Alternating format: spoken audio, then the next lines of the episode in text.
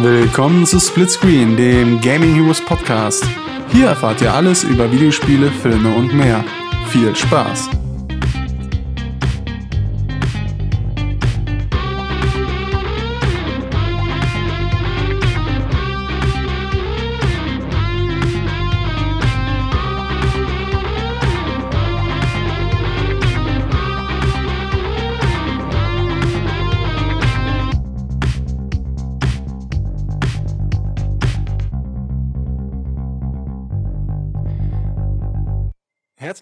Zu unserem neuen Splitscreen Podcast. Heute mit unserem vierten und letzten Special zur E3 und zwar zu unserem E3 Recap. Heute wollen wir darüber reden, wie uns die Messe so gefallen hat, was unsere Tops und Flops waren und was uns mit der Messe bewegt hat. Mit dabei sind heute der liebe Steven. Moin. Der liebe Benny. Hallo. Und der weniger liebe Jablo. Wie immer, hallo. und ich natürlich Mike. Gut, dann ähm, starten wir direkt mal los. Die Zeit sitzt im Nacken. Ähm, dann erzählt mir doch mal, wie ihr so die Messe empfunden habt und was so eure Tops und was so eure Flops waren. Also ich fand die Messe jetzt nicht großartig. Also die war eigentlich besser als die vorherige, fand ich. Es gab einige neue Sachen zu sehen. Äh, mit einigen Sachen hat man jetzt nicht gerechnet. Aber im Großen und Ganzen gab es jetzt auch nicht diese Mega-Highlights, die jetzt alles komplett um 180 Grad umdrehen. Mein Highlight der Messe war dann sozusagen das neue God of War, weil damit habe ich gar nicht gerechnet. Und Sony hat auch auf der Pressekonferenz richtig cool damit getrumpft, ein Orchester zu besitzen, das dann die Musik live noch gespielt hat. Und das hat alles dann sehr gut zusammengepasst. Mein Flop war die Politik, die Microsoft irgendwie mit der neuen Xbox beziehungsweise mit der Xbox Scorpio verfolgt. Da ja irgendwie im Laufe der E3 noch gar nicht so ersichtlich war, wo überhaupt die Reise mit den neuen Konsolen hingehen soll. Es wurde von 4K gesprochen, es wurde von 60 FPS gesprochen und dann wurde wieder in Interviews gesagt, 4K ist kein Zwang und irgendwie diese ganze Verwirrung, die noch so in der Luft schwebt, die ist halt, fand ich ein bisschen negativ zu sehen. Ähm, ich fand die Messe durchgehend durchschnittlich. Gerade im letzten Jahr hatte Sony ja massiv abgeliefert. Ich sag nur Shenmue 3 und solche Späße. Dieses Jahr lief alles so ein bisschen auf Sparflamme für mich. Und wenn ich noch irgendwie eine Messe sehe, wo ich mir Entwicklerinterviews angucken muss, dann raste ich wahrscheinlich aus. Mein Highlight war dafür aber dann Zelda, weil wirklich viel Gameplay gezeigt wurde. Hm, leider wurde zu Beyond Good and Evil 2 mal wieder nichts gezeigt. Und das ist damit dann auch schon mein Flop, der eigentlich jedes Jahr mein Flop ist. Ich fand die Messe auch eher durchschnittlich. Meine Hype-Pegel war eher gering vor der Messe und es hat sich auch durch die ganze Messe durchgezogen. Hm, Im Vergleich zu den letzten zwei, drei E3s, die ich wirklich mitgefiebert habe, wo ich mich echt auf neue Ankündigungen gefreut habe, war das dieses Jahr alles irgendwie trocken und ich weiß nicht, der ganze E3-magische Hype ist irgendwie vorbeigegangen. Ich weiß nicht, ob es nächstes Jahr besser wird, aber momentan bin ich eher negativ gestimmt. Ich weiß nicht, ob es einfach jetzt am Spieleportfolio lag, was jetzt auf uns zukommt oder weil es eher eine mehr technische Messe dieses Jahr war durch VR und so weiter. Aber insgesamt hat es mir dieses Jahr nicht ganz so gut gefallen wie die letzten Jahre. Äh, mein Highlight war dann nichtsdestotrotz auf der Microsoft-Pressekonferenz Forza Horizon 3. Das ist mir so, wenn ich an die E3 2016 denke, das Spiel, was mir so im Kopf geblieben ist. Und was mir halt mal wieder überhaupt nicht gefallen hat, ist mal wieder die EA-Pressekonferenz. Allen voran deswegen, weil sie bei Mass Effect ruhig mal endlich handfestes Gameplay zeigen konnten, hätten zeigen können, es aber nicht getan haben und wieder, wie vor zwei Jahren, mit einem nichtssagenden Entwicklerinterview die Spielerschaft vertröstet hat. Ja, das hört sich ja schon mal äh, sehr durchwachsen an. Ich habe einen ähnlichen Blick auf die Messe dieses Jahr. Ich fand es auch verhältnismäßig unspannend. Ähm, ich glaube, das lag aber hauptsächlich an den, ähm, an den gezeigten Spielen. Ich glaube nur, Bethesda hat hier mal äh, wirklich Neues abgeliefert. Ähm, wobei wir hier, glaube ich, bis auf Days Gone fällt mir jetzt nicht eine wirklich neue neue IP. Ja, das gab ja noch das Steep von, von Ubisoft, aber das war es im Großen und Ganzen auch. Ähm, ja, mein Highlight war ähm, die Sony VR, also das, was Sony auf ihrer Pressekonferenz an VR gezeigt hat, weil das war für mich endlich mal mal konkrete, ähm, waren mal konkrete VR-Spiele, auch ernst gemeinte Sachen, weg von Early Access-Geschichten, weg von Tech-Demos, mal hin wirklich jetzt mal auch zu ernsthaften Spielen, wie halt eben bei Resident Evil jetzt der Fall war. Ähm, klar, die meisten Spiele davon werden auch ohne VR spielbar sein, aber man sieht halt klar den Ansatz, hey, da geht die Reise hin und das wird auf jeden Fall mit VR gehen. Vor allem fand ich da spannend, dass die, ähm, dass es halt eben alles auch auf der deutlich schwächeren äh, PlayStation 4 läuft, also im Vergleich zu den PCs und den Anforderungen von den anderen Headsets. Ähm, ja, und mein Flop war halt die mangelnde Spiele-Innovation, das, was ich eben schon angesprochen habe.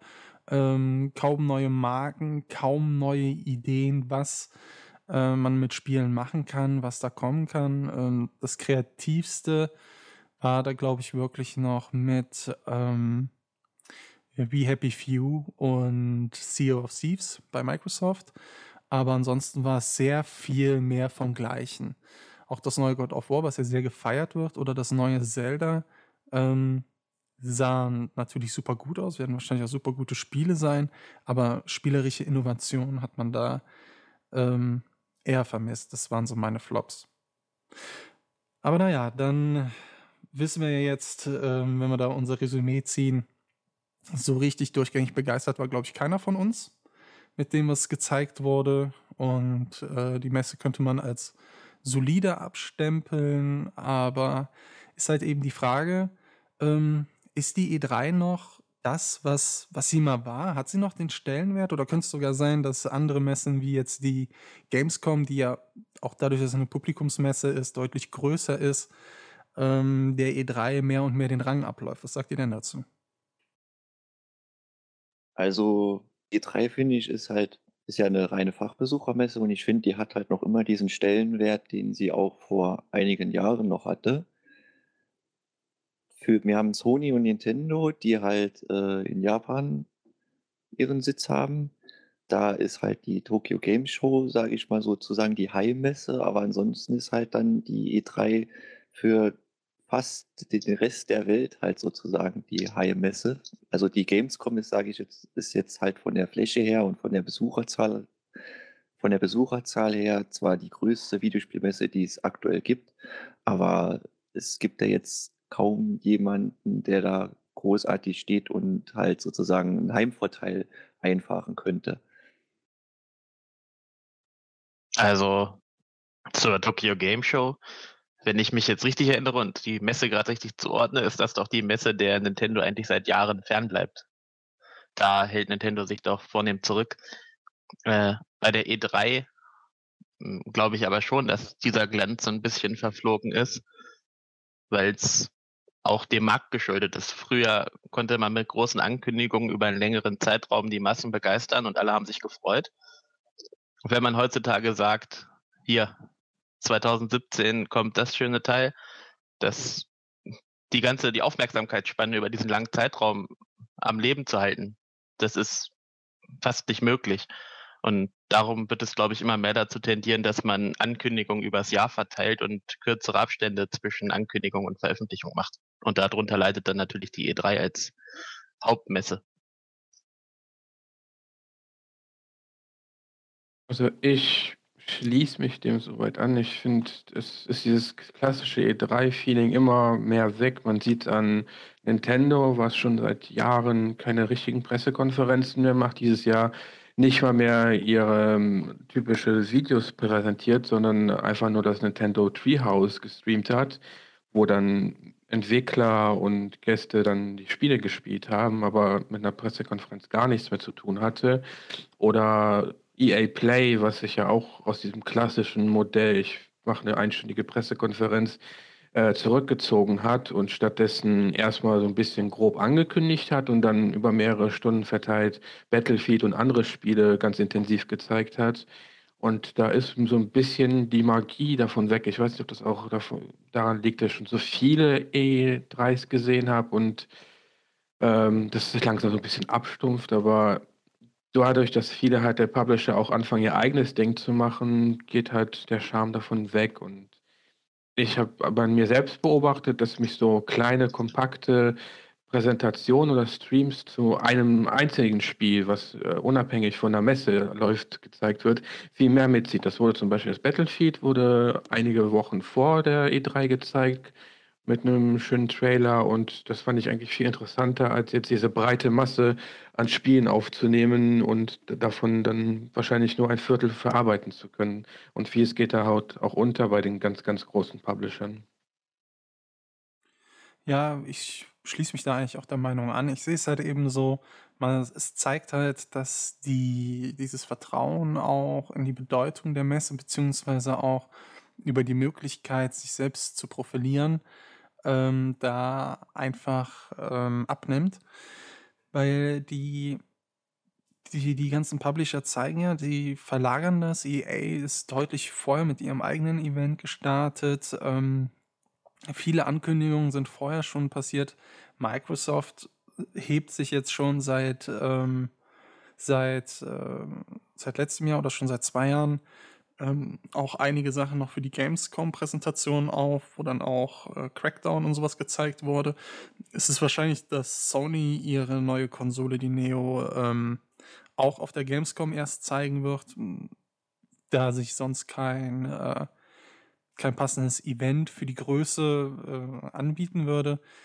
Deswegen glaube ich auch so ein bisschen verliert vielleicht die E3 an Glanz nicht, dass sie verschwinden wird, weil es ist nun mal halt die Messe in Amerika, aber trotzdem verschwindet sie das. Was, aber was mich jetzt natürlich interessiert, ist, ähm, was hat euch denn trotzdem an der E3 dieses Jahr bewegt?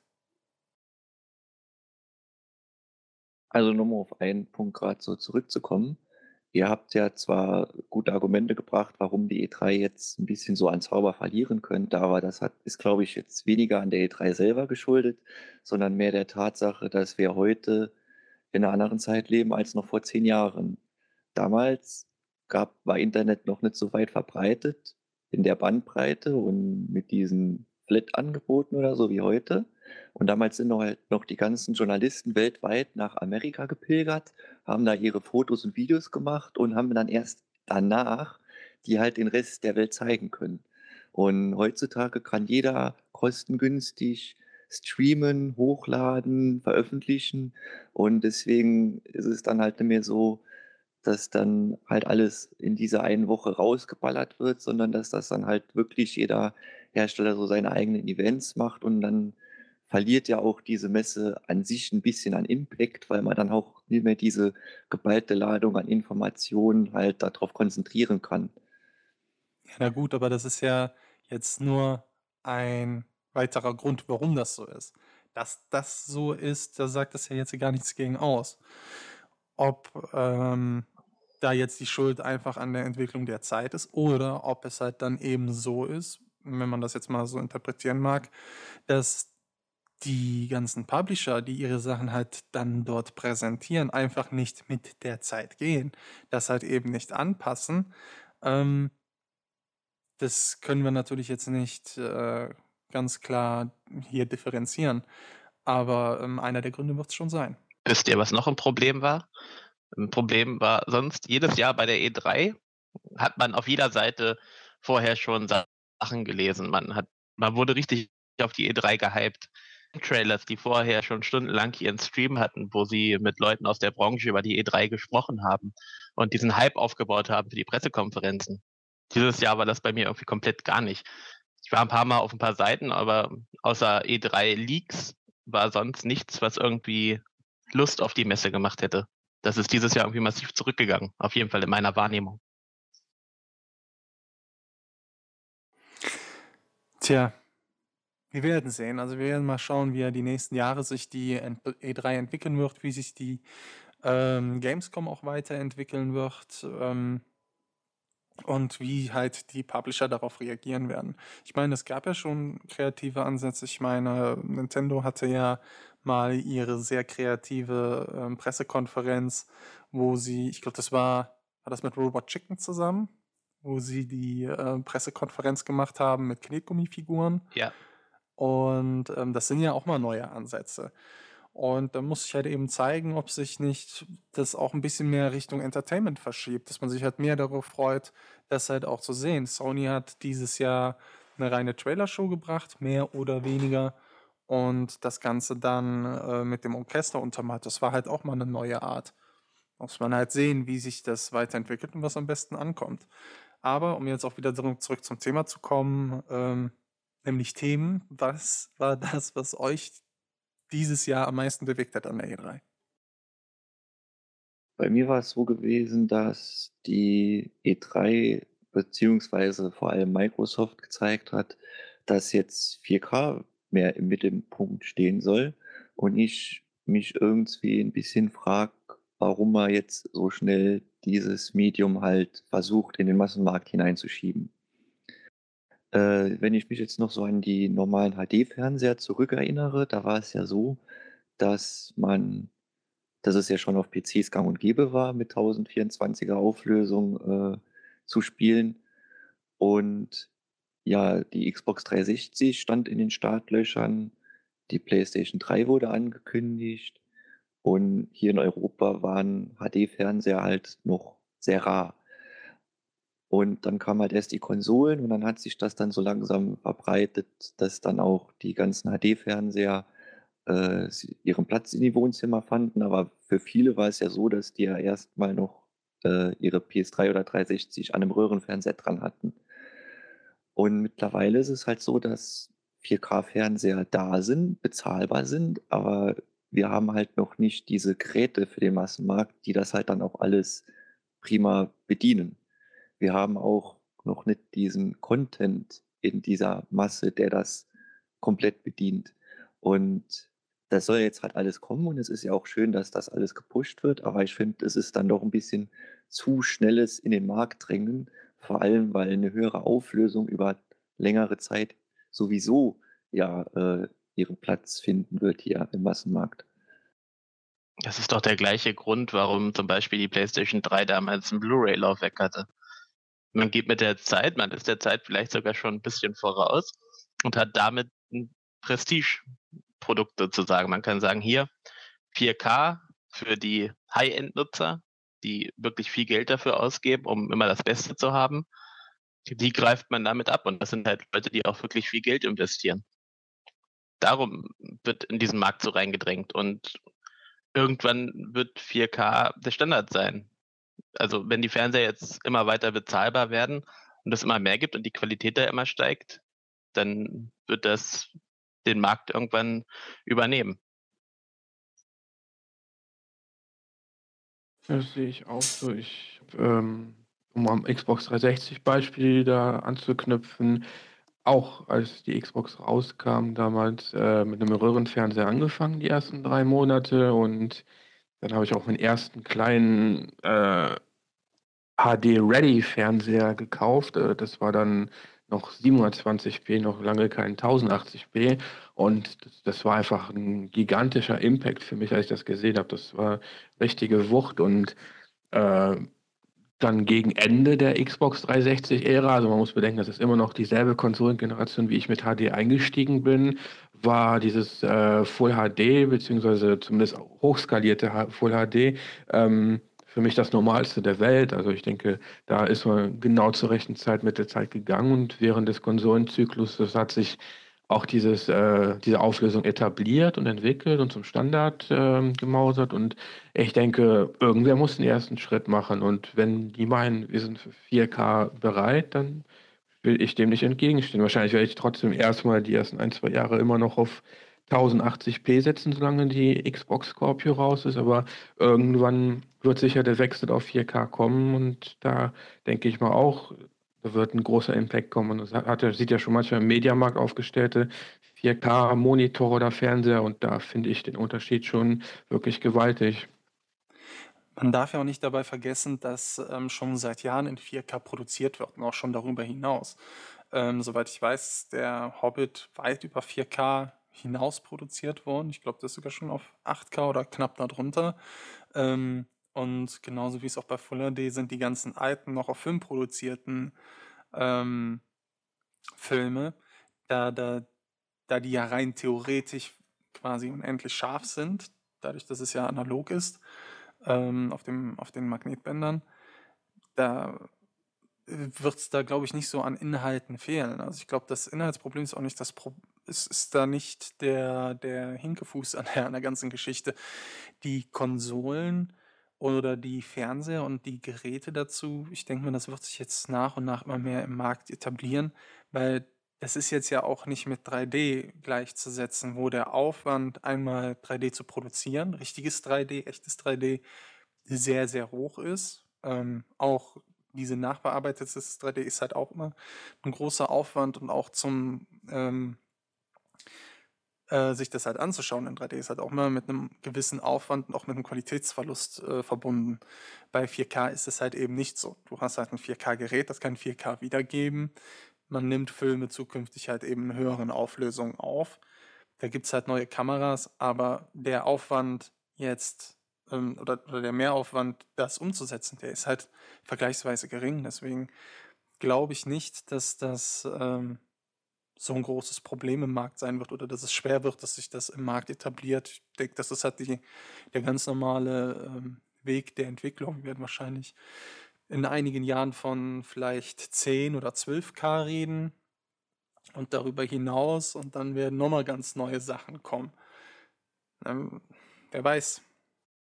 Nee, also das war jetzt nicht mein Punkt gewesen, dass 4K unnötig wäre oder dass mir das momentan nicht äh, brauchen oder, oder vielleicht habe ich mich da falsch ausgedrückt, aber ich weiß nicht, worauf ich halt eher wollte, war, dass jetzt halt die Scorpio und die PlayStation Neo halt beide zum Beispiel angekündigt wurden, nur weil man jetzt halt auf diese Auflösung setzen will.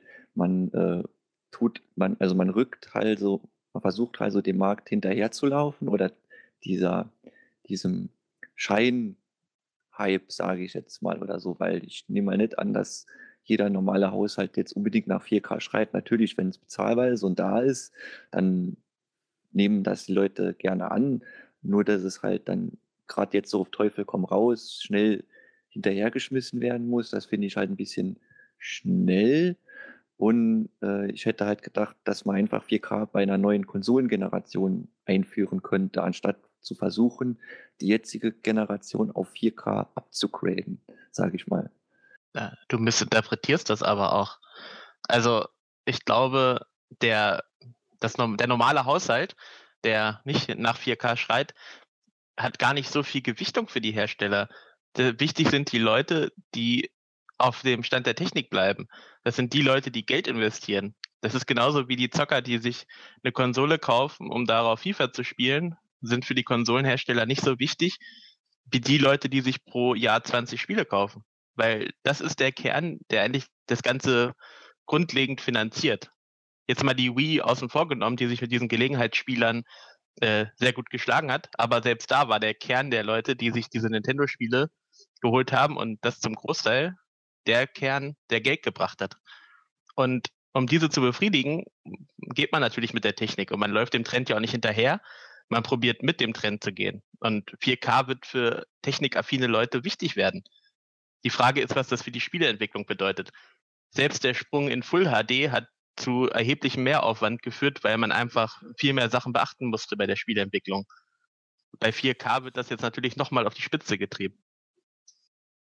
Ist auch so ein Punkt, wo auch die Community und äh, die Medien mit dran schuld sind. Wenn man sich so den Release der Xbox One und PS4 anschaut, äh, da war eigentlich immer nur das Thema, äh, die Auflösung ist bei der Konsole so und so und bei der dann so und so. Und äh, die 30 Frames werden erreicht oder die haben 60 Frames und so weiter. Also wenn man sich so den Start des Xbox und PS4 Releases anschaut, äh, da war eigentlich nur das Highlight äh, und Hauptthema auf jeder Medienseite und in jedem Forum. Da wurde nicht über die Qualität des Spiels diskutiert, sondern über technische Aspekte. Und Ich denke, das ist auch so ein Mitgrund, warum man sich dazu entschieden hat, jetzt ein Upgrade auszuführen, was sich genau auf diese Zielgruppe spezialisiert. Ja, ich glaube, die Wahrheit liegt so ein bisschen da in der Mitte. Klar, ähm, was man einfach auch nicht vergessen darf, sind, ist, dass die 4K-Geräte, die nächst, Ende diesem Jahres und Ende nächsten Jahres kommen, also die Neo und die Scorpio, ähm, in zwei, drei Jahren sind das ja die Geräte für den Otto-Normalmarkt. Das ist ja mit der aktuellen Konsolengeneration ja nicht anders. Ähm, der Teil, der sich da für 500 und 400 Euro eine, ähm, eine PS4 und eine One damals zum Release gekauft haben, der war ja noch verhältnismäßig klein. Das hat sich ja erst mit den Preiseinbrüchen immer mehr gesteigert, dass halt Leute umgestiegen sind. Und äh, das wird mit den neuen Konsolen ja genauso sein.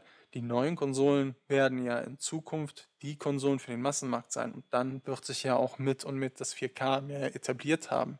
Wozu ich aber auch sagen muss, ich der Grund, warum jetzt die Konsolen kommen, ist ja nicht der, dass die auf 4K umrüsten wollen, ähm, auch wenn die das äh, permanent erzählen, sondern der Grund ist halt der, dass die den Entwicklern mehr Leistung liefern können.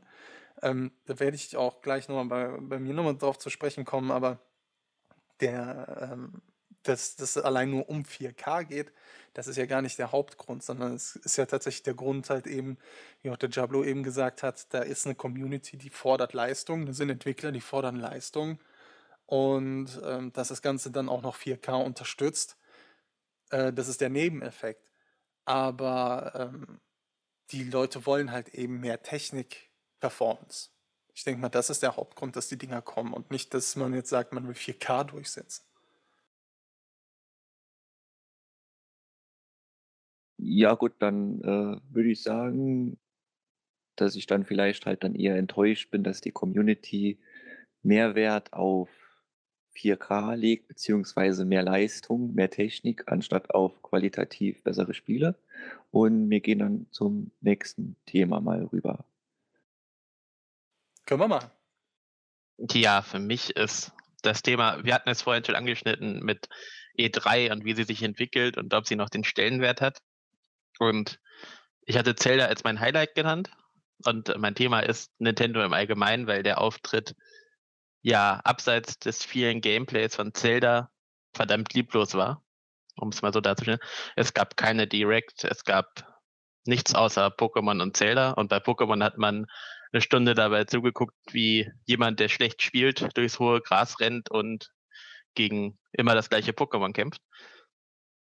Äh, ich ich weiß nicht, so, man hatte den Eindruck, Nintendo hat dieses Jahr einfach gar nichts mehr, um eine E3 Direct zu füllen. Die NX wollten sie noch nicht zeigen. Und aber das zeigt doch den Stellenwert der E3. Man hat diese große Messe, wo eigentlich alle Augen drauf gerichtet sind. Und trotzdem macht man so gut wie gar nichts. Man ist so ein bisschen da aus Verlegenheit, um man muss halt da sein, weil es die E3 ist und hier, man kann ja ein bisschen Zelda zeigen was großartig war. Aber mir hat da so alles, der Impact hat mir gefehlt. Und die Frage ist jetzt, wird das immer mehr zur Schule? Werden andere Entwickler das auch machen, immer im Laufe der Zeit? Oder war das jetzt dieses Jahr von Nintendo wirklich nur, weil, weil sie nichts hatten, was sie zeigen konnten?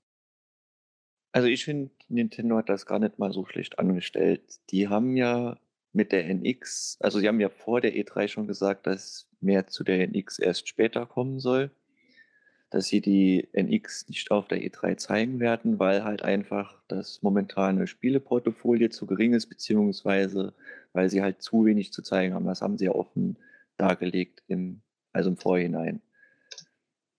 Zudem kommt ja noch hinzu, dass man selber nicht anscheinend wusste, was jetzt Sony und Microsoft mit ihren neuen Konsolen äh, auf der E3 zeigen wollen. Und man nehme sich jetzt mal, man stelle sich jetzt mal vor, da sieht man Gameplay-Szenen von einer Scorpio, von einer Neo in halt hoher Auflösung mit moderner Technik und dann käme Nintendo am selben Abend oder halt einen Tag später mit der Meldung, ja, wir haben hier eine NX, die sieht so und so aus und kann und das und das und die ganzen Technik-Sachen, auf die ja jetzt die Community so heiß ist, die sind halt, davon gehe ich jetzt mal stark aus, die sind halt schlechter als bei einer PS äh, 4K äh, beziehungsweise bei einer PS Neo oder einer Xbox Scorpio. Und deswegen würde ja die NX dann, so nehme ich es mal auch an, äh, stark äh, an Aufmerksamkeit verlieren. Stattdessen hat man dann einfach gesagt, wir machen dieses NX-Event irgendwann später, nicht mehr im Zuge der E3 und präsentieren einfach nur Zelda. Und dann gab es halt wieder einen Aufschrei, dass nichts zu Pokémon Sun and Moon gezeigt wird. Und dann haben sie dann später gesagt, ja gut, dann bringen wir auch noch was zu Pokémon. Und man muss ja schon sagen, dass diese zwei Titel äh, gut die Zeit füllen konnten. Und es haben ja auch massig Leute diesen Zelda-Stream gesehen und waren schwer davon beeindruckt. Also Nintendo hat es geschafft, mit ein, sage ich jetzt, oder ich sage jetzt mal mit zwei Titeln da äh, ordentlich was zu zeigen, also ordentlich für Gesprächsstoff zu sorgen. Und andere Entwickler oder Sony und Microsoft haben das jetzt nicht hinbekommen, mit zwei Titeln alleine für denselben Impact zu sorgen. Ich hake gleich nochmal ein. Ja, so, ich habe nichts gegen das Treehouse. Ich fand das Treehouse immer klasse schon. Das haben sie ja in den Jahren davor auch gemacht und haben abseits der Direct dauerhaft da gezeigt. Okay.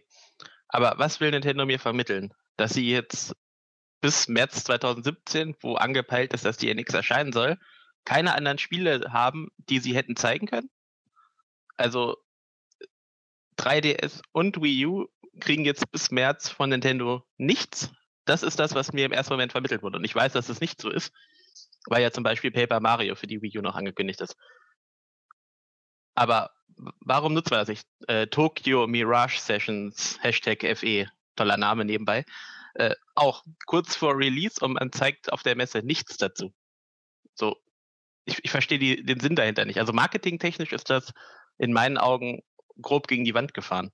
Wobei Zelda laut Internet die E3 gewonnen hat, aber die anderen Marken laufen doch jetzt unter ferner Liefen. Ja, das, das sehe ich auch so, weil ich habe zwar auch primär wegen dem neuen Zelda die Nintendo Stream angemacht, aber es hat mir da gerade als jemand, der an einem Nintendo 3DS Kaufinteressent ist, äh, wirklich einiges gefehlt. Da wurde zwar einiges an Pokémon gezeigt von der Sun and Moon Ablegern, aber das war es auch schon. Und äh, was sonst mich dieses Jahr erwartet oder was mich zum Kauf bewegen hätte können, wurde ja komplett ausgelassen. Und zum Beispiel, wie du Beispiel genannt hast, kann ich zum Beispiel Dragon Quest 7 als Beispiel nennen, was ja irgendwann ganz zum Schluss mal nebenbei erwähnt worden ist, nach zwei Stunden Stream, wo, denke ich mal, die meisten von uns schon abgeschaltet haben, weil Zelda durch war. Ähm, das, das hat mir so überhaupt nicht gefallen, die Art, wie Nintendo das gemacht hat. Das ist aber auch so ein Punkt, wo sich das wieder der Kreis schließt zu unserem Anfangsthema. Ich finde, das ist so, äh, die outsourcen sich immer weiter raus aus dieser E3, machen immer mehr ihr eigenes Ding, weil eigentlich war die E3 immer so der Punkt, hier zeige ich meine Konsole. Das tun sie eben dieses Jahr überhaupt nicht und ähm, wollen das jetzt in einem eigenen, anderen Event später vorstellen und das finde ich Chance verpasst in meinen Augen. Und was man auch ganz deutlich bei Nintendo gemerkt hat, ist so ein bisschen, dass Iwata jetzt weg ist und äh, so diese Figur, die alles Nintendo repräsentiert, so den komplett fehlt und da viele Gesichtslose da Spiele vorgestellt haben. Das merkte man dem halt schon deutlich an. Ja, ich fand auch, dass das Argument, die NX nicht zu zeigen, relativ fadenscheinig ist. Also dieses, ja, wir haben nicht genügend Spiele, um zu zeigen. Ähm, ist ein bisschen komisch, wenn man bedenkt, dass die in einem halben Jahr kommen soll. Einem Ähm, Jahr. ja, in einem halben Jahr. Anfang 2017 oder nicht? Mehr, März, also dreiviertel Jahr noch. Gut. Ja, aber auch in einem Dreivierteljahr.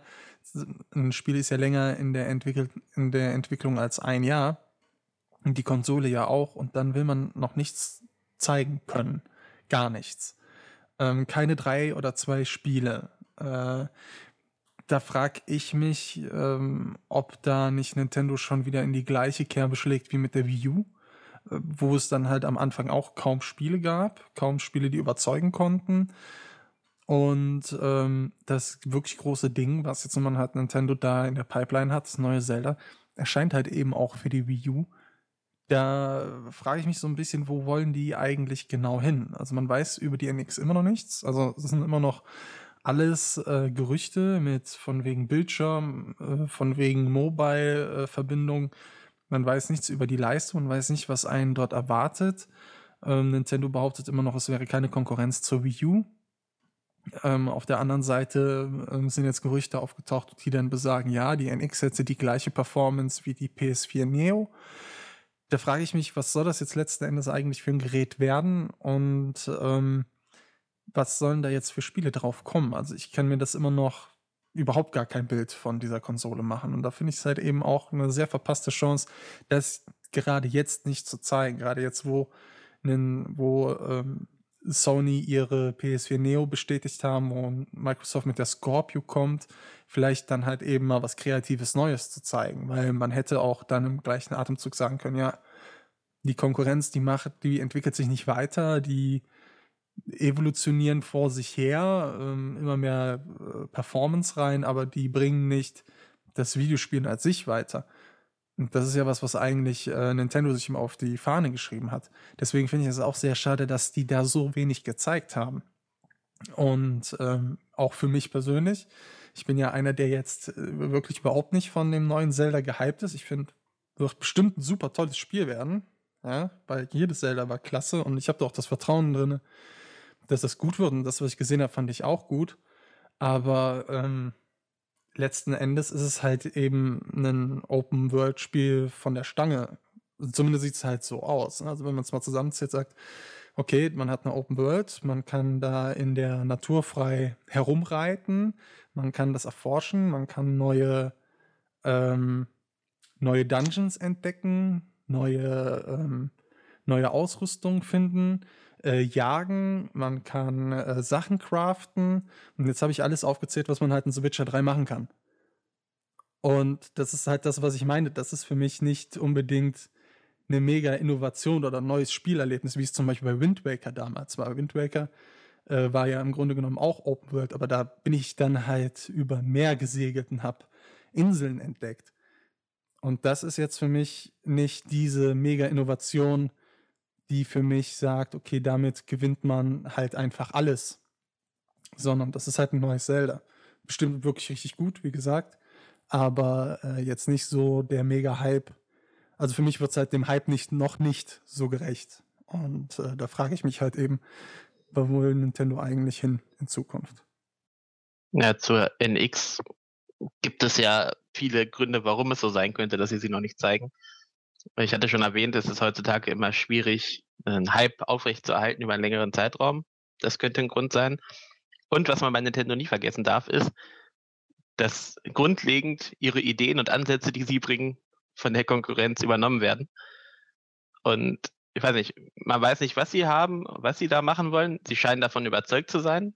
Anders wäre es ja auch dämlich, es zu veröffentlichen. Aber es könnte auch ein guter Grund sein, weil man der Konkurrenz noch nicht zeigen will, was man da wirklich hat. Und äh, ich erinnere nur gerne an die äh, PlayStation 3 und die Move-Controller, die ja das Wii-Pendant waren. Und da haben sie ja sogar die Werbung übernommen. Die Werbung war genau die gleiche, nur dass die spielenden Kinder und Großeltern Move-Controller in der Hand hatten. Äh, ich, ich bin aber immer noch skeptisch, was die NX angeht. Ich ich traue Nintendo den großen Wurf zu, aber auch wieder ein Rohrkrepierer. Bei der PS Vita-Verbindung war das übrigens auch so. Da haben die ja auch äh, von der Wii U dieses, äh, die Streaming-Möglichkeiten und äh, die Verbindung zu Spielen übernommen. Ähm, man sollte aber vielleicht da auch dazu sagen, dass Nintendo bisher auch immer die einzigen sind, die mit ihren Ideen halbwegs erfolgreich sind. Äh, Move ist ja jetzt nicht unbedingt so mega erfolgreich gewesen und äh, naja, zur Verbindung zur PS Vita, da hätte sich, glaube ich, auch die PS Vita entsprechend verkaufen müssen. Ja, die, die Werbung von Move fand ich klasse. Das sah aus, als ob jemand einfach nur die Wii-Modes wegretuschiert hätte mit einem Videobearbeitungsprogramm und den, die Move-Controller in die Hand gelegt hätte. Ja, war vielleicht nicht ganz so kreativ von Sony. Vor allen Dingen muss man noch zur, äh, zu Nintendo sagen, zur NX. Die haben ja jetzt mit der Wii U schon gefailt. Und äh, da kann man nicht einfach sagen, wir haben jetzt eine neue Konsole und das wird halt dann ein Ticken geiler als die vorherige, sondern jetzt müssen die halt abliefern, sage ich mal. Also finanziell ist da eventuell noch nicht so groß der Druck, aber die müssen halt, um Marktanteile zu bekommen, müssen die halt jetzt abliefern. Und da finde ich es dann auch richtig, dass man dann einmalig ein Event macht, sagt, hier ist die neue Konsole, so einen richtigen Hype schürt, auch dann zeigt, was letztendlich dann der Kunde, was der zu erwarten hat und nicht irgendwelche äh, Previews in Alpha-Stadium oder so zeigt, wo man dann hinterher meint, ja, das wird noch ausgebessert, sondern die sollen dann einfach zeigen, das und das sind halt die Spiele und die sehen jetzt so und so aus und genauso sehen die auch dann bei euch auf dem Fernseher aus. Und äh, dann sollte da halt im besten Fall ein Hype geschnürt werden, der dann halt, wo man dann sagen kann, und das Ganze kommt jetzt demnächst schon raus, dass dann halt dann jeder äh, das dann sehen kann. Und zu Zelda noch kurz, ein Spiel ist ja nicht einfach nur, äh, das kann man ja nicht nur rational auf jetzt seine, auf die Mechaniken äh, runtersägen, sage ich jetzt mal. Äh, sonst könnte man ja rational irgendwie sich die besten Spielmechaniken errechnen und dann das Megaspiel oder so machen.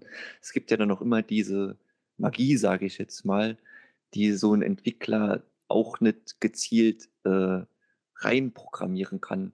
Und ich habe den Stream zu Zelda gesehen und habe dann nach einer halben Stunde den ausgemacht, weil ich gedacht habe, hey, die, die haben es verkauft an mich sozusagen. Da, da, da, da kann jetzt nichts mehr großartig Schlimmes passieren. Das reicht mir. Wollen wir mal hören, was der Diablo verkauft hat? ja, das wäre vielleicht keine schlechte Idee. Ja, gut. Ähm, ja, so mein Thema, was mich so am meisten interessiert hat und auch am beeindruckendsten fand, war dann doch tatsächlich während der Microsoft-Pressekonferenz dieses Xbox Anywhere. Ähm, Sprich, dass man sich auf der Xbox ein Spiel kauft und es auf dem PC, auf seinem Windows 10 Rechner dann auch, äh, auch spielen kann und quasi damit angekündigt worden ist, dass auch viele, fast alle Xbox-Marken ebenfalls für den PC erscheinen. Das hat sich ja schon letztes Jahr so ein bisschen angedeutet auf der E3, als Halo Wars 2 und Gears of War Remake ähm, mit dem Titel für Xbox und Windows 10 angekündigt worden sind. Ähm, dann folgte ja eine spätere Zeit Quantum Break für Windows Store auf Windows 10 und letztendlich auch Forza Motorsport 6 in einer abgespeckten Version. Und äh, diese angedeuteten Tendenzen Richtung PC haben sich dann jetzt letztendlich komplett bewahrheitet mit ähm, Xbox Anywhere. Die zeigen jetzt, äh, dass sie alle IPs auf den PC bringen wollen und alle Spiele bieten eine Cross-Buy-Funktion, sodass man zwischen PC und Xbox auch die Spiele teilen kann. Und einige der Titel, wie zum Beispiel Forza Horizon 3, bieten sogar eine Cross-Play-Funktion, was ich super geil finde, weil man dann endlich PC-Spieler und die Xbox-Community zusammenführt. Die können dann gemeinsam spielen. Und ich in meinen Augen fand, dass das von Microsoft ein sehr kluger, logischer Schritt ist, ähm, um seine Community zu vergrößern und immer mehr Zielpersonen zu erreichen und denke mir mal, dass das einen ganz großen Impact haben könnte in Zukunft, dass viele Spiele auch für PC erscheinen.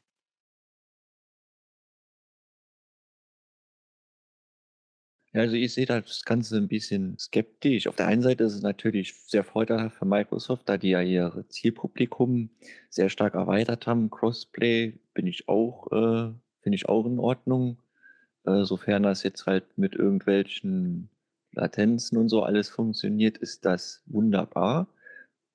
Aber was ich halt ein bisschen, äh, wo halt der Haken ist, meiner Meinung nach, ist, dass man halt die Spiele alle digital erstmal erwerben muss. Also wieder ein Schritt in Richtung Digital Only, äh, weg vom Retail-Markt. Und dass halt dann auch äh, die PC-Spiele nicht mehr etwas günstiger sein werden als die Konsolentitel, sondern dass die dann auch halt äh, teuer bezahlt werden wollen. Und im Microsoft Store kosten halt neue Titel äh, mal so um die 70 Euro, was ich halt doch für Bucher empfinde. Irgendwie muss ich Steven heute die ganze Zeit widersprechen. Es tut mir voll leid, aber das mit dem Digital Only ist doch total egal. Leute, die nur an der Xbox spielen und auf den Retail-Markt sitzen, werden sich weiter die Disc kaufen. Die wird die PC-Version auch nicht interessieren. Und alle Leute, die am PC spielen und jetzt auch in den Genuss der Xbox-Titel kommen, die sind doch sowieso im PC-Zeitalter heutzutage an Digital-Only gewöhnt. Wer kauft denn am PC noch Retail?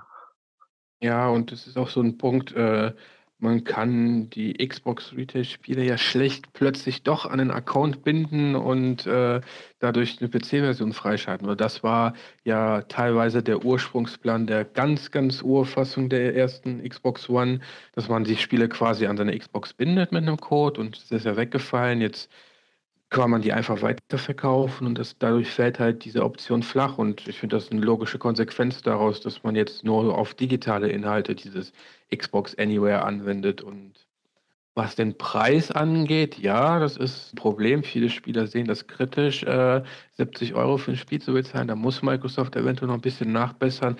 Was man aber in dem Zusammenhang bedenken muss, dass ein PC-Spieler ohne Konsole sich rein theoretisch erstmal für 300 Euro eine Xbox anschaffen müsste, um in den Genuss dieser Spiele zu kommen. Das fällt jetzt weg und finde ich persönlich jetzt für ein Forza Horizon 3, was ich so verpassen würde oder eine Konsole für kaufen müsste, so spielen darf, zahle ich doch schon mal die 70 Euro, anstatt eine ganze Konsole zu holen. Wenn Microsoft es richtig cool macht, dann äh, senken sie den Preis auf der Xbox und steigern nicht den Preis am PC. Oder machen solche Sachen wie digital, du holst dir das Spiel auf der Xbox und hast es Xbox Only und bezahlst dann irgendwie 40 Euro und zusammen mit der PC-Version im Crossplay kostet es dann halt 50 Euro, dafür hast du beide Versionen. Ja gut, das war aber die äh, Tendenz, dass man ja ohne Mehrkosten äh, Crossbuy hat. Das war ja dieser, das war ja dieser Vorteil, den sie ja genannt haben. Ja, war gerade nur rumgeschwindet, aber ich würde dann lieber sehen, dass sie äh, die Konsolenpreise an die PC-Preise anpassen, als andersrum. Ja, das wäre natürlich für beide Seiten von Vorteil. Wäre natürlich besser, aber ob es jetzt realistisch ist, das wird uns wahrscheinlich jetzt der Mike sagen. Äh, ich halte das für sehr unrealistisch, um ehrlich zu sein. Ich glaube nicht, dass das Microsoft machen wird. Ähm, das hat, glaube ich, auch einfach den Grund, da, da, Microsoft wahrscheinlich die Politik verfolgen wird, ähm, friss oder stirb. Ja. Sie werden das ähm, eiskalt durchziehen. Ich glaube nicht, dass sie das günstiger machen. Ich denke vielmehr, dass die dann äh, mit dem Argument des Mehrwertes halt kommen. Ja, man hat jetzt eine größere Community, da ist Xbox Live hinter und es gibt ja auch immer noch Angebote. Das, was ich mir eher vorstellen könnte, was Microsoft in Zukunft machen könnte, wäre Spiele ohne ähm, dieses Xbox Play Anywhere anzubieten. Vielleicht sogar in Steam. Also zu sagen, okay, ähm, man kann einmal die Xbox Play Anywhere Version für 70 Euro kaufen dann hat man es auch auf der Xbox. Oder aber man kann es ähm, losgelöst von Xbox Play Anywhere kaufen. Dann fehlen einem halt eben auch die Crossplay-Funktion, aber dafür ist es halt günstiger. Also ich denke mal, das könnte passieren eher. Zumindest der Punkt hat sich ja schon teilweise angedeutet. Phil Spencer hatte ja schon mal erwähnt, dass sie nicht mit Steam konkurrieren wollen und dass es auf jeden Fall im Bereich des Möglichen und Realistischen ist, dass äh, diese Xbox-Titel, die jetzt den PC kommen, auch auf Steam erscheinen werden, weil Steam halt eben eine riesige Plattform ist. Ähm, Jablo, du kennst dich da besser aus, ich stelle jetzt mal eine Frage. Äh, der Windows Store, wenn du da jetzt zum Beispiel Forza Horizon 3 holst, brauchst du dann auch Xbox Live Gold, um das zu spielen? Nein. Also zumindest, ja. also Online-Spiel fällt da weg. Äh, du brauchst einen Xbox-Account, um darüber zu spielen, äh, aber diese Verpflichtung auf Xbox Live Gold, um online zu spielen, gibt es auf dem PC nicht und wurde auch von Phil Spencer dementiert, dass das jemals kommen soll. Okay, hätte ich, ich hätte es fast erwartet, weil man damit natürlich nochmal einen Markt hätte, um Geld abzugreifen. Ja, ja ich habe es auch befürchtet, ja das wäre so die Grundlage gewesen, wodurch ich dann gesagt hätte, wenn sie jetzt Xbox Live Gold, mit dem sie das meiste Geld machen, auch am PC bringen, dann wäre das vielleicht ein Grund, die Spielpreise anzupassen, weil sie die Mehreinnahmen dadurch generieren. Aber wenn es das da nicht gibt, dann ist das utopisch, dann wird das niemals passieren. Gibt ich nicht und dafür gibt es dann auch keine Games with Gold auf PC. Genau das ist der Punkt. Ich kann es mir vorstellen, dass es vielleicht in zwei, drei Jahren versucht wird umzusetzen, wenn dann schon so viele Spiele sind, dass auch der PC von Games with Gold Spielen profitieren könnte. Aber so Stand jetzt, nächsten Jahre, kann ich mir nicht vorstellen, dass sie damit irgendwie ankommen. Ja, ich könnte mir halt vorstellen, dass sie da wirklich hingehen und äh, vielleicht eine, äh, wieder so eine, so eine Kopplung halt eben machen. Man zahlt halt da auch wieder einmal Xbox Gold und bekommt dann halt eben die Spiele auch alle für den PC, die es für den PC gibt oder auch vielleicht eine spezielle Auswahl für PC, ähm, um damit ihr Portfolio von Games of Gold ein bisschen zu erweitern. Deswegen würde ich mal sehen, das wird dann die Zeit zeigen. Ja, auf Okay, jeden dann Fall eine coole. Sache. Ja, vielleicht komme ich dann ähm, mal direkt zu meinem Thema, ähm, was man da nämlich nämlich super überleiten kann, ist nämlich halt auch die Frage nach der äh, Sinnhaftigkeit, weil mein, was mich am meisten bewegt hat, waren natürlich die neuen Konsolen von Microsoft und ähm, vor allem auch, wie Microsoft mal wieder äh, marketingtechnisch damit umgegangen ist. Weil da stand natürlich auch zu Recht gerade die Xbox One S in der Kritik. Ähm, einerseits mit Play Anywhere gab es natürlich viele Stimmen, die jetzt gesagt haben, ja, okay, ähm, jetzt kommt jedes, jeder Exklusivtitel auch auf den PC, ja, brauche ich dann unbedingt jetzt noch die äh, Xbox One, weswegen ja auch viele Analytiker gesagt haben, ja, es zeichnet sich ab, Microsoft möchte sich aus dem Konsolenmarkt verabschieden, was Phil Spencer schon dementiert hat mit einem sehr logischen Argument. Er hat nämlich gesagt, wenn wir uns aus dem Konsolenmarkt verabschieden wollen würden, würden wir nicht zwei neue Konsolen ankündigen. Ähm, ja, was hat Microsoft jetzt letzten Endes gemacht? Also das allererste haben zwei Konsolen ähm, präsentiert. Das ist einmal die Xbox One S. Ja, mal zu den Eckdaten von dem Teil. Äh, das ist, die Konsole ist 40% kleiner als die aktuelle One.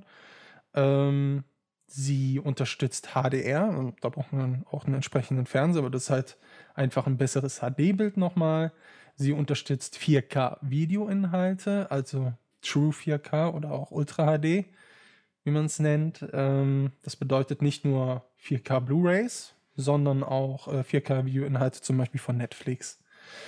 Ähm, es wird einen neuen Bluetooth-Controller geben, also den bekannten Xbox-Controller ähm, wird halt leicht überarbeitet. Der wird eine griffigere Rückseite haben, aber was das Besondere, wie ich finde, daran ist, ist, dass er halt eben Bluetooth unterstützt. Das bedeutet, dass man auch jetzt äh, direkt den Controller mit dem PC verbinden kann. Also man braucht jetzt nicht mehr diesen, diesen Dongle, den man sich extra dafür kauft. Und ich glaube, der kostet 20 Euro oder so. Ja. Und ähm, ja, das geht jetzt halt eben so.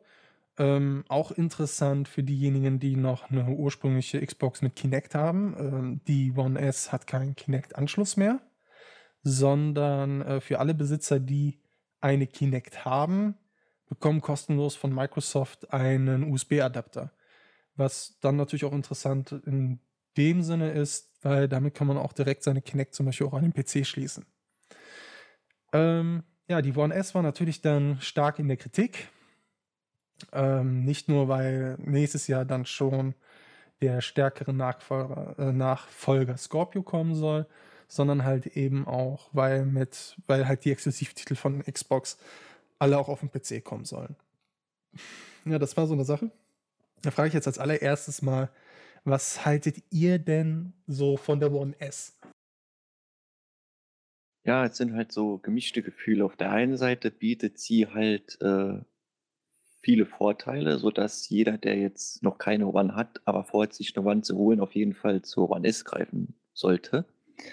Äh, die andere Sache ist halt, sie bietet zu wenig Neues, dass man jetzt von einer One auf die One S upgraden sollte, äh, also blind upgraden sollte. Ähm, zu, also zu deinen Eckdaten noch hinzuzufügen wäre, dass äh, der Controller jetzt eine Reichweite von 12 Meter hat. Die war vorher 6. Und das habe ich vergessen. Und es gibt auch äh, in der Packung einen Standfuß, sodass man auch die Xbox aufrecht hinstellen kann in sein Regal. Wer da jetzt das optisch lieber gern hätte, der kann das dann auch tun. Ja, und was ich halt noch ein bisschen komisch finde, was heißt komisch, äh, was man noch sagen sollte, die Xbox One S wird zwar 300 Euro kosten mit 500 Gigabyte, allerdings ist der Release ja im August und da wird bei uns in Deutschland es so sein, dass wir erstmal mit der 2 Terabyte Terabyte-Variante vorlieb nehmen müssen, die dann aber 400 Euro kosten wird. Ja, das ist eine, wie ich finde, merkwürdige Entscheidung, zu der ich aber auch nochmal später kommen möchte. Benny, was sagst du denn dazu? Naja, überrascht hat mich die One S jetzt in der Form nicht. Es ist halt eine Slim-Variante. Und Slim-Varianten gibt es von Konsolen eigentlich schon seit, seit langer Zeit. Die PS2 gab es in der Slim-Variante, die PS3. Also.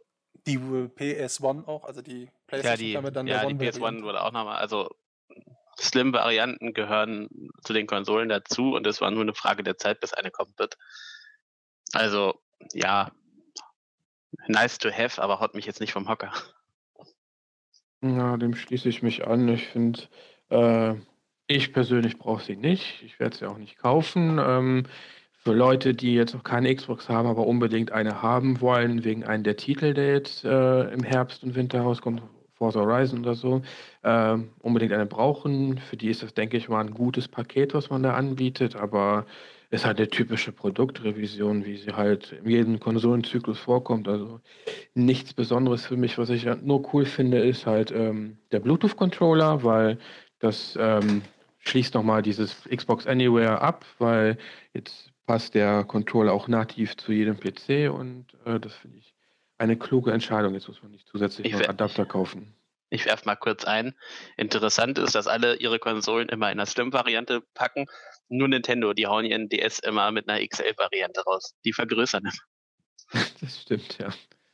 Ja, sogar der 2DS war ja größer, weil man nicht mehr zuklappen konnte. Ja. Ja, ähm, ich finde sogar, und da stelle ich mich gegen die Meinung der meisten, ich finde die One S eigentlich ein sehr kluger Schachzug von Microsoft ist. Das Problem ist, dass es zwar im in der äh, Produktgestaltung eine kluge Idee, nur im Marketing mal wieder miserabel umgesetzt.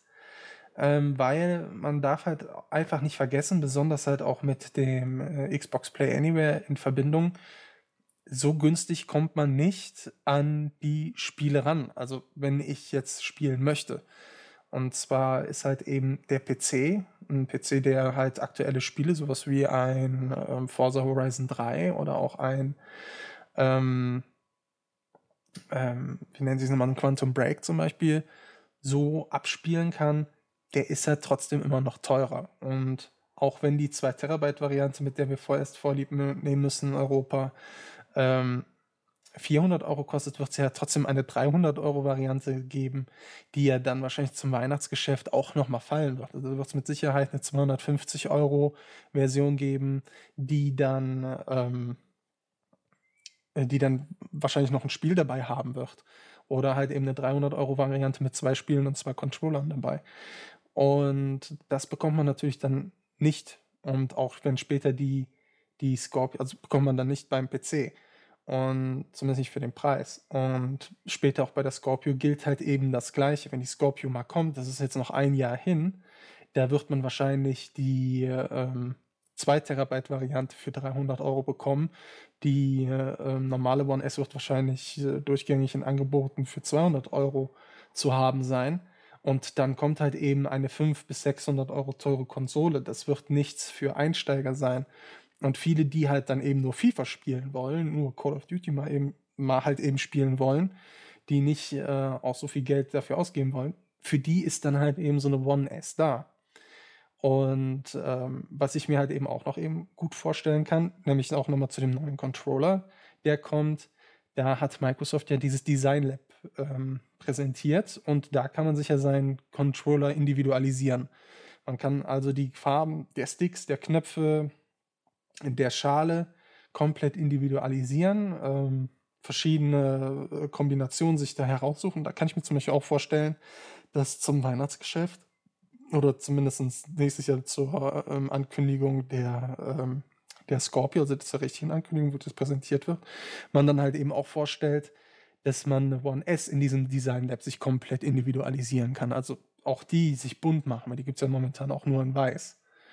Äh, ich denke mal, da kann Microsoft noch eine ganze Menge machen. Also ich sehe das Ding schon, schon äh, dass es viel Sinn hat. Äh, leiten wir auch direkt mal zur Scorpio über. Ähm, da die Präsentation, da äh, wurden dann auch direkt technische Daten zu hinausgegeben. Also als erstes, die hat halt einen 6 Teraflop-Chip im Vergleich. Also vielen wird wahrscheinlich Teraflops nicht viel sagen, wenn wir jetzt sagen 6 Teraflops. Ähm, Im Vergleich die aktuelle Nvidia GTX 1070, die hat 6,5 Teraflops, kostet etwa 500 Euro. Das ist nur eine Grafikkarte. Ganz die One neu, hat 1,31. Und die One hat 1,31 Teraflops, die PS4 1,84, glaube ich. Teraflops. Mhm. Also ja. das ist schon ein massiver, wirklich ein massiver Leistungsanstieg, von dem wir hier reden. Ähm, was noch nicht hundertprozentig klar ist, wovon man aber momentan ausgeht, ist, dass sie 12 GB RAM haben wird und dann auch auf DDR5 ähm, setzen wird, ähnlich wie die PS4. Oder halt genau wie die PS4, dann aber halt mit 12 statt mit 8 GB. Ähm, sie soll halt echtes 4K-Gaming unterstützen. Sie soll ihre Spiele durchgängig alle mit 60 FPS darstellen. Ähm, mit ihr soll die One dann auch äh, VR-Gaming unterstützen. Und was ich ganz interessant fand, ähm, oder was ich ein interessantes Gerücht fand, war, dass es wohl sein könnte, dass die standardmäßig mit dem Elite-Controller ausgeliefert werden wird. Ja, was sind denn so eure Gedanken zu Scorpio? Ähm, wir haben dann halt wieder mein Thema von eben mit 4K. Aber ja, also das ist halt wieder halt dieser Kritikpunkt, den ich auch ganz am Anfang nannte, diese Politik, die, die Microsoft momentan halt hat mit, äh, wir streuen Gerüchte und verwirren dann die Öffentlichkeit mit irgendwelchen Dementierungen, Zitaten etc., weil man hat in diesem Video zur Scorpio, in dem Ankündigungsvideo, damals einige Leute was von 4K geredet, andere haben was von 60 FPS geredet und man ging dann am Anfang von aus, okay, diese Konsole bietet standardmäßig 4K und äh, die Spiele sollen dann halt möglichst auf 60 FPS laufen, eigentlich das, was die, die ganzen Leistungsfreaks wünschen. Und äh, später hat dann Phil Spencer gemeint, ja, äh, wir zwingen die Entwickler nicht äh, für 4K zu entwickeln, das ist denen freigestellt.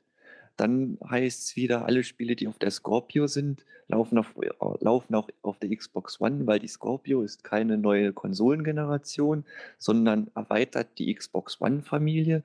Und das widerspricht sich ja wiederum mit äh, diesem, müssen nicht zwangsweise auf 4K produzieren. Das würde ja heißen, äh, man kann auch Spiele in 1080p produzieren, die dann aber äh, von dieser ganzen Rechenleistung dass man halt dadurch halt viel komplexere, komplexere Spiele theoretisch drauf programmieren kann, die ja aber dann wiederum in der Form gar nicht auf der One möglich sind.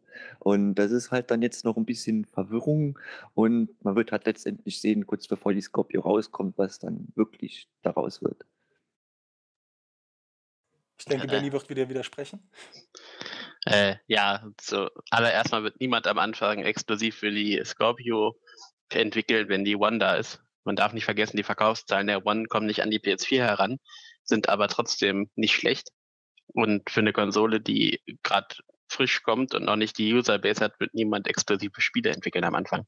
Gerade Microsoft nicht, die selbst gesagt haben, dass alle Spiele auf der One laufen. Das wäre ja wieder PR-Desaster. Aber ich verstehe nicht, warum man die Konsole jetzt schon zeigt. Ich, ich kapiere es nicht. Die Neo schwebt über allem so ein bisschen. Und Sony sagt einfach, nö, E3 machen wir nicht. Pech gehabt. Und Microsoft kommt dann hier, ja, hier 6 Teraflops und alles und bieten Sony den Raum, darauf zu reagieren.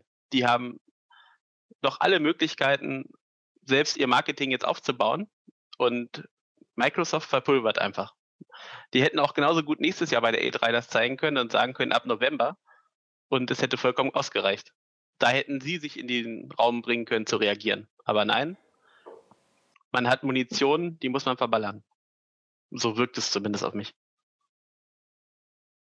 Ich finde, die Scorpio ist ein interessanter Ansatz und eine logische Weiterentwicklung. Man distanziert sich halt von diesem typischen Konsolenzyklus, jetzt ist Schluss mit der Generation, das ist eine neue an, sondern entwickelt einfach den Zyklus weiter, was ich ziemlich gut finde. Ähm, wo ich aber meine Bedenken habe, ist, dass haben auch schon viele ähm, technisch affine Leute aus der Branche soweit auch bekundet, dass die das nicht sehen, dass diese 6 Teraflops für tatsächliches 4K unter 60 FPS reichen können. Wenn man sich anschaut, dass eine Titan X, die PC um die 1000 Euro kostet oder die 1070, die 500 Euro kostet, ähm, bei grafisch anspruchs anspruchsvollen Spielen Probleme haben mit 4K und noch weit weg sind von 60 FPS unter diesen Bedingungen, habe ich meine Bedenken, ob die Scorpio das überhaupt leisten kann, was sie verspricht. Und ich habe so auch äh, ein bisschen meine Bedenken. Das Marketing stört mich hier gerade auch wieder immens. Welchen Weg will Microsoft tatsächlich gehen? Vertrösten die nur, damit sie keine Xbox One S-Kunden verlieren und sagen, es wird nur ein 4K-Upgrade oder haben die wirklich im Petto da einiges mehr und uns erwarten grafisch viel anspruchsvollere Spiele, die dann auf der alten Xbox One runterskaliert werden? Ja, ähm, bei dem bei dem Punkt auch vor allem jetzt auch nochmal zum Marketing. Ähm, ich finde den Schritt eigentlich klug, sie jetzt zu zeigen, äh, sie jetzt vorzustellen, vor allem mit klaren technischen Daten. Weil ähm, Sony wird jetzt nicht mehr in der Lage sein, ähm, zumindest im Bereich des Chips noch Änderungen zu machen. Wenn die dieses Jahr noch erscheinen soll, dann ist die jetzt in Produktion, die PS4 Neo. Die wird jetzt momentan in Werken in China irgendwo von Kindern wahrscheinlich zusammengeschraubt. Und da können die jetzt nichts mehr dran ändern. Und da sind die Gerüchte nun mal halt momentan, dass die bei 4,5 Teraflops sind.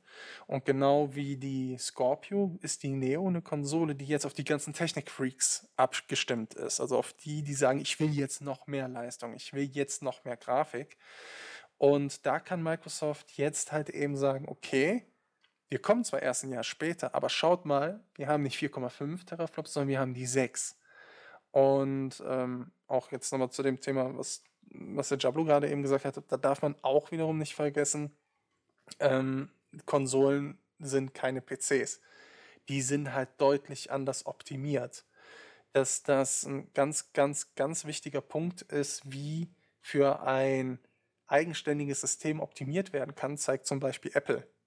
Apple mit ihren Geräten, die unter unterm Band weg, also immer eigentlich auf dem Zettel schwächere Geräte sind, funktionieren in der Regel besser, können mit hoher Perform mit hohen Performance-Ansprüchen besser umgehen.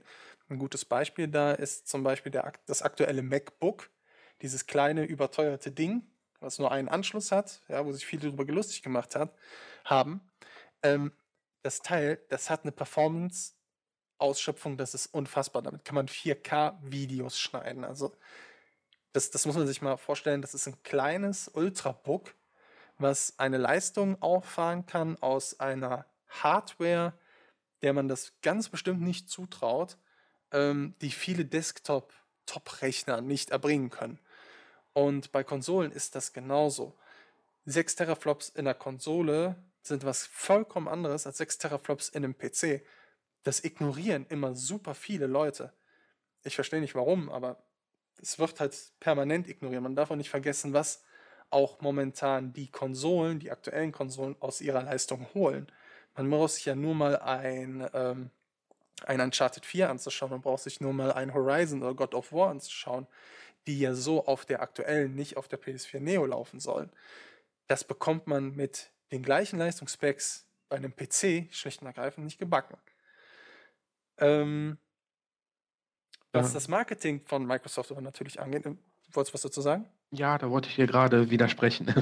Und zwar, ähm, rein theoretisch hast du auch recht. Und die Xbox 360 und PS3 haben auch genau das, was du gesagt hast, bestätigt. Also im Vergleich dazu schwache Hardware, die eine richtig hohe Performance aufweist. Das hat zum Beispiel GTA 5 schön gezeigt. Aber ich finde, gerade die Xbox One ist technisch und seit Release ziemlich veraltet und wenn wir gerade über das Thema 4K reden, nicht die reine Grafikqualität, die ist gestiegen, das widerspreche ich nicht. Aber die wollen 4K erreichen, erreichen aber mit ihrer aktuellen Xbox One nicht mal den Standard von 1080p. Da finde ich schon, dass man zweifeln kann, ob sie ihre 4K-Versprechen auch wirklich einhalten können, die sie jetzt gerade geben. Ja, aber dagegen sprechen ja die Leistungsdaten. Man muss halt eben sehen, das, was jetzt momentan der Fakt der aktuelle Fakt ist, äh, die aktuelle Faktenlage ist, ist halt eben, man weiß, dass die diese Leistung ab, abrufen wird können. Das wird, die werden ja jetzt nicht versuchen, mit der aktuellen One oder mit einer, mit einer 2 Teraflops Maschine ähm, 4K zu produzieren, sondern sie versuchen es halt wirklich mit einer äh, extrem leistungsfähigen Maschine.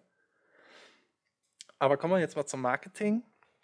Weil das ist nämlich auch genau der Punkt, der mich auch am meisten stört bei Microsoft wieder, weil die lügen. Und zwar lügen die, weil die überhaupt keine Ahnung haben, wie sie ihre Konsolen vermarkten sollen. Das ärgert mich. Ich meine, das ist jetzt echt kein Geheimnis, dass ich überhaupt kein Freund von Microsoft Marketing bin. Das bin ich ja schon seit Jahren am, ähm, am Rezitieren, wie unfassbar schlecht das ist. Und ich finde, die müssen da wirklich, wirklich mal ähm, Tabula Rasa spielen und mal die komplette Marketingabteilung feuern. Also was die für einen Blödsinn verzapft ist, unfassbar. Jeder, der die Pressekonferenz gesehen hat und jeder, der auch nur ein bisschen halbwegs ähm, bei Verstand ist, wird wissen, dass es nicht nur um 4K bei der Scorpio geht. Genauso wenig wie es bei der PlayStation 4 Neo um 4K geht. Sony hat das auch ganz klar so kommuniziert. Sony ist hingegangen vor der E3 und hat gesagt, die PS4 Neo wird eine bessere Grafik liefern können. Sie wird das, ähm, wenn es geht, in 4K machen, aber sie wird allgemein mehr Leistung für Spiele bieten können. Sie wird allerdings nicht, weil die Spiele halt eben auch auf der normalen PS4 laufen können, riesengroße Änderungen ähm, in Spielen erlauben. Also das bedeutet, ähm, man muss sich das jetzt mal vorstellen, ähm, ja, dass es zum Beispiel Level gibt oder, oder Sachen gibt in dem Spiel, die halt mehr Leistung benötigen. Sagen wir mal ein, ein Wasserlevel, in dem dynamische Wellen animiert werden. Ähm, das wäre auf der PS4, auf der normalen nicht möglich, weil die zu wenig Leistung hat. Deswegen wird es das aber dann auf der Neo auch nicht geben. Und so hat das ähm, Sony auch klar kommuniziert, damit die Spiele gleich werden. Also einer, der eine PS4 hat, der soll nicht benachteiligt werden inhaltlich.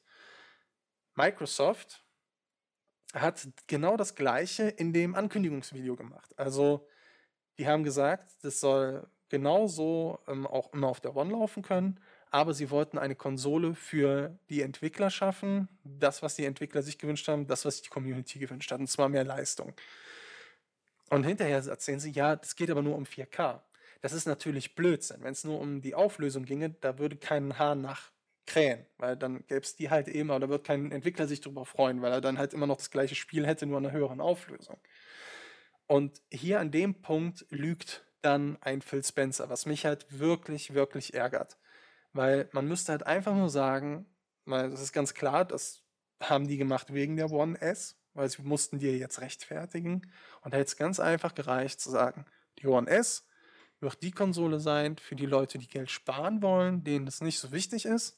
Die Scorpio wird für diejenigen sein, die VR wollen, die einen 4K-Fernseher haben wollen, das da drin ähm, entsprechend hochskaliert haben wollen und die eine bessere Grafik haben wollen. Mit konstanterer äh, Bildwiederholungsrate etc. pp. Dann wäre das Thema gegessen gewesen.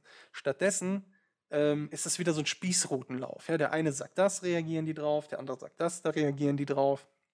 Ein konstantes Hin und Her. Und das ist etwas, was mich persönlich wirklich sehr ärgert. Entschuldigung. Entschuldigung. Ähm, und das sind dann halt so Sachen, wo ich dann sage, das, das geht halt einfach nicht. Das, das ist wieder was, das, da schaufelt sich Microsoft wieder das eigene Grab. Und dass man da nicht einfach mal, nachdem Sony so schön vorgemacht hat, sich das halt einfach mal abgeguckt, das, da fehlt mir jedwedes Verständnis für. Also sowas unfassbar Schlechtes in Sachen Marketing, das ist unglaublich. Ja, dann ist von meiner Seite aus nichts mehr zu fügen. Ich stimme dir voll ganz zu. Ja, und ich habe es ja auch schon als Flop äh, meiner Meinung nach äh, eben gesagt, dass ich ja dieses Ganze ein bisschen komisch fand. Ja, keine klaren Aussagen, ne? Das kennt man ja von Microsoft. Leider. Ja, ich denke mal, damit haben wir jetzt auch die Themen beackert. was ich vielleicht noch interessant finde, was noch so in der Gerüchteküche unterwegs war zu den Konsolen, ist ähm, auch noch, dass Microsoft äh, eine Partnerschaft mit Oculus Rift eingehen könnte. Und auch, dass Die haben da eine die. Partnerschaft, Mike. Nein, eine Partnerschaft bezüglich der Scorpio. Ach so, Also äh, haben, soweit ich halt weiß, haben die ja generell momentan eine Partnerschaft, weil ja zu jeder Oculus so ein Xbox One-Controller auch beiliegt. ja genau. Aber halt auch genau deswegen, da ist halt auch die Quelle des Gerüchts, dass die halt da eine Kooperation machen, dass es vielleicht auch eine Scorpio geben könnte, die das verbindet. Vielleicht kommt dann auch Kinect nochmal wieder zurück, wegen Äh, der Erkennung soweit ich der Brille. weiß, sollte ja, weil wegen Windows 10 und dem ganzen Zeug, soll ja eigentlich jedes normale VR-Gerät dann auch irgendwann mit einer Xbox dementsprechend kompatibel sein. Wir werden es sehen. Nun gut, ich denke, wir haben alles gesagt. Unsere Meinung zur diesjährigen E3 äh, ist, glaube ich, äh, fast einhellig, dass sie durchwachsen war und aber trotzdem solide. Und ich bedanke mich bei meinen lieben Kollegen, beim Steven, beim Benny, beim Jablo.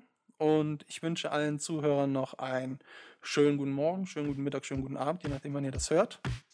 Und verabschiede mich hiermit. Ciao. Tschüss. Ciao.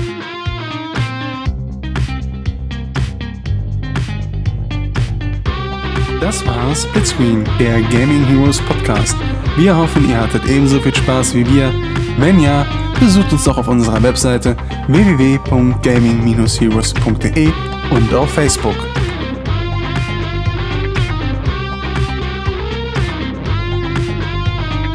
Wir wünschen euch auch weiterhin viel Spaß mit Videospielen, Filmen und mehr und freuen uns darüber, wenn ihr auch das nächste Mal wieder einschaltet.